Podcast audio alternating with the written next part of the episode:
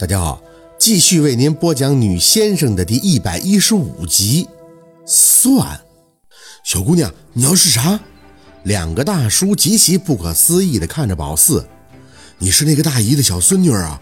大爷可告诉你啊，这东西可不是闹着玩的。”那明月更是惊讶：“宝四，别给人家添乱，知道不？”四宝，凤年的眼睛也睁开了，挣扎着坐起来：“这不是能逞能的事情啊，知道吗？”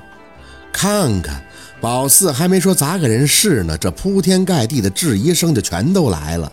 倒是朝阳擦干眼泪，看着宝四说了一句：“小妹妹，你懂这些吗？”“是啊，你是小仙童。”那两个大叔真是越说越没边儿了。仙童，宝四还想当仙女呢，关键得能啊！见宝四不说话就要上前，凤年没什么力气的伸手拉住他：“四宝，你跟老说。”是谁刚才在你耳边跟你说啥了？还是你突然有了啥悟性了？没有，宝四老实的看着凤年张口。刚才小讨厌没在我耳边说话，我也没有什么突然而来的灵感。那你怎么？凤年摇头，哎，不能胡闹啊！那明月看着对面朝阳家的亲属和他们这边的互动，还是一脸的疑惑，赶忙就开口解释：嗯，那那个两位大哥，还有那个大侄女是这样的，我妈是我们村的大神。的确啊，是懂得这些阴阳道道啊，可以说是摆弄了一辈子。但是我妈呀，这两年身体不好，就不咋看了。所以你家这事儿啊，我妈就帮不了忙。她要是给人家看，就得请仙儿，这个特别耗费力气。那你家这个小姑娘也懂这些？那明月瞄了宝四一眼，有些不知道咋说的样子，挠挠头。我外甥女儿吧，她是我妈的接班人，也就是说是下一代的领堂大神儿。这都是内定的，她也有师傅，是我大舅。那绝对是隐世高人，可说实话呀，可说实话啊，不是说我们不想帮你，俺家这孩子没给人看过，我们也不知道他怎么怎么就突然说这话了。那两个大叔互相看了一眼，似乎也没有什么主意，倒是其中一个像是下了狠心的看着宝四，继续张嘴：“小姑娘，你心里有谱吧？没谱。”宝四看着他们愣在那里的脸，还是实话实说。这两年，宝四唯一清楚的就是他多哭哭，记性会好点就是有点慧根，能记住舅老爷教给他的那些东西。剩下的什么悟性、什么预感，除了看见几回人头掉了呀、菜刀劈人呀，剩下的就是大洪水了。宝四想，这些东西应该都是和他认识人有关的，就是前提得是他先认识这个人，他才能因而得到某种预感，尤其是那个大洪水。宝四反复想了几次，还是觉得那其实是跟家树在松花江服役有关，不然是不可能预感到的。所以，根据宝四以往的经验，他现在又不认识这个爷爷，上哪儿能预测出什么呢？怎么会有啥突然而生的灵物啊？宝四很清楚舅老爷说的那三种先生的境界，他一开始就属于是教也不会的，所以他连八卦都记不住。后来多哭哭，这才变成教才能会的了。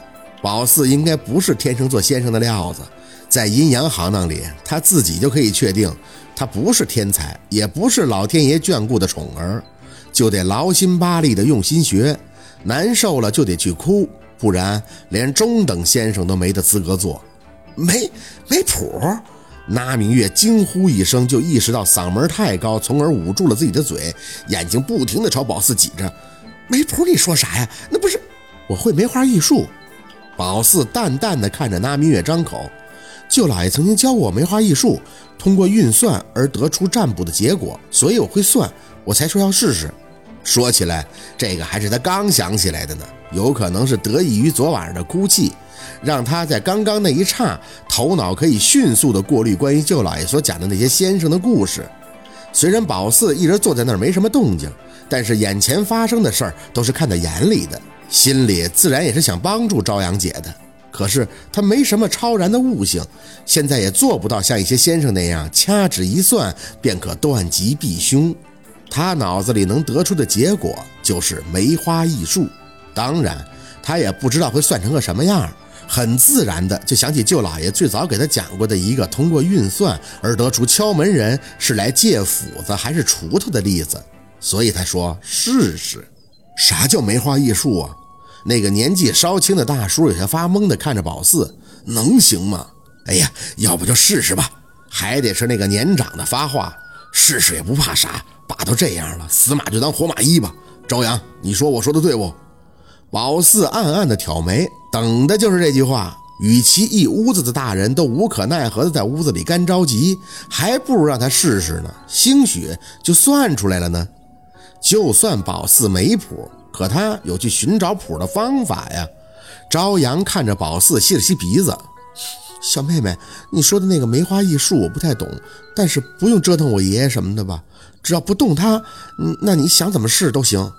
当然不用，宝四也弄不动他呀。”抬眼看了看凤年。那我试了啊！凤年没再多言，只是看着对面病床的两个大叔张口：“两个侄子，如果你们愿意让我孙女试试，那我孙女就试试。但是我话得说前头，这孩子的确是入了门，也有师傅，但是他小，也没给人看过，准和不准这个我们都不知道。”宝四明白，这是凤年办事的风格，凡事先说清楚也好，省得麻烦。宝四呢，则不自觉地开始活动手指，做着准备活动。其实这东西，你要是早两年让他碰到，他想算都不会算。为啥？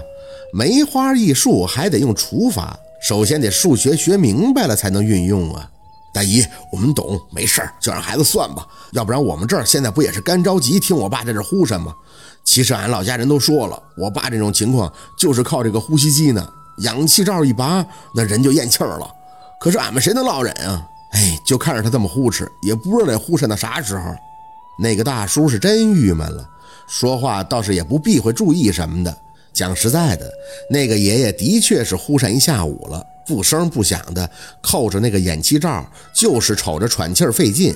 你不能多看，要是多看一会儿，都觉得自个儿喘气儿都跟着累了。那个煎熬劲儿，谁看了都觉得痛苦。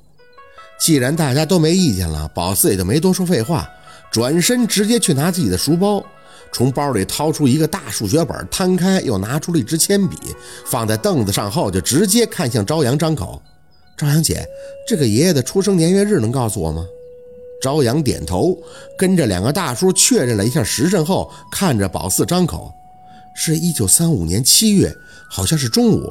大爷是中午对吧？”宝四一边听着一边点头。嗯，中午就是午时，用铅笔在白色的数学本上列出四柱，也就是年柱、月柱、日柱，还有时柱，由此可以增加起卦结果最后的准确性。回头看了凤年一眼，老儿，一九三五年是什么年？那明月在旁边一听，也想帮着他使劲儿，翻着眼就在那算。我爹是一九四三年出生的，是属羊的。大八岁就是子鼠丑牛寅虎，呃，属猪的。那两个大叔还有朝阳都围着宝四的小本子看着，听着声不停的点头。是是是属猪的，不用问。宝四有些着急，我不是问属相，是什么年啊？凤年听完他的话，也像是在想，得出结论后，看着他微吐出一口气，乙亥。对。宝四有些无奈地看了那明月一眼，虽然知道他挺热心，想帮自己的，但是劲儿使的不对呀。乙亥就是亥，亥年属十二，加上月份为七，再加上日。宝四嘴里念叨着，手上飞快地用铅笔一溜相加，之后用大括号包围，随后用口算相加，得数后再除以八。笔下顿了顿后，宝四闭眼仔细的又想了想脑子里的东西，随后继续开始。对，几起卦不问数为多少，都用八做卦数，除以八是对的。撕开一页数学纸，宝四又开始做起了除法运算。若干年后，宝四曾经无意中看过一个春晚小品，因为讲的是穿越，就多瞄了一眼。其中有句台词一直印象深刻，就是说生穿呀。其实把这三个字换成他当下的情况，特别的合适，就叫生算呢。